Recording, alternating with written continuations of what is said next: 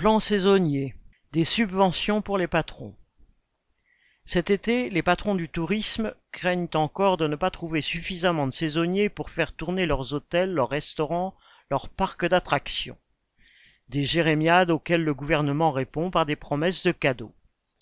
En 2022, sur 150 000 postes proposés dans l'hôtellerie, seule la moitié a été pourvue.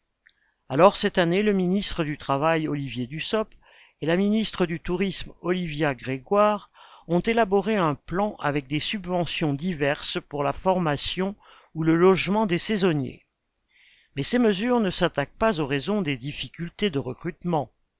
Des serveurs, commis de cuisine, plongeurs, agents de ménage refusent de faire la saison car ils en ont assez des journées à rallonge, des heures supplémentaires non payées, de l'absence de journées de récupération, des logements insalubres, tout cela pour un salaire minimum, quand il est versé.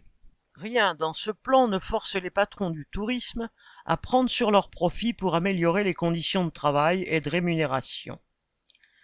Le gouvernement a lui-même dégradé les conditions de vie des travailleurs saisonniers. En effet, depuis 2021, le montant de l'indemnité chômage pour les travailleurs qui alternent les périodes d'activité de chômage a fortement diminué et les conditions pour y avoir droit sont plus dures. Sur la question du logement des saisonniers, le gouvernement prévoit d'inciter fiscalement les propriétaires à leur louer leurs appartements disponibles plutôt qu'aux touristes.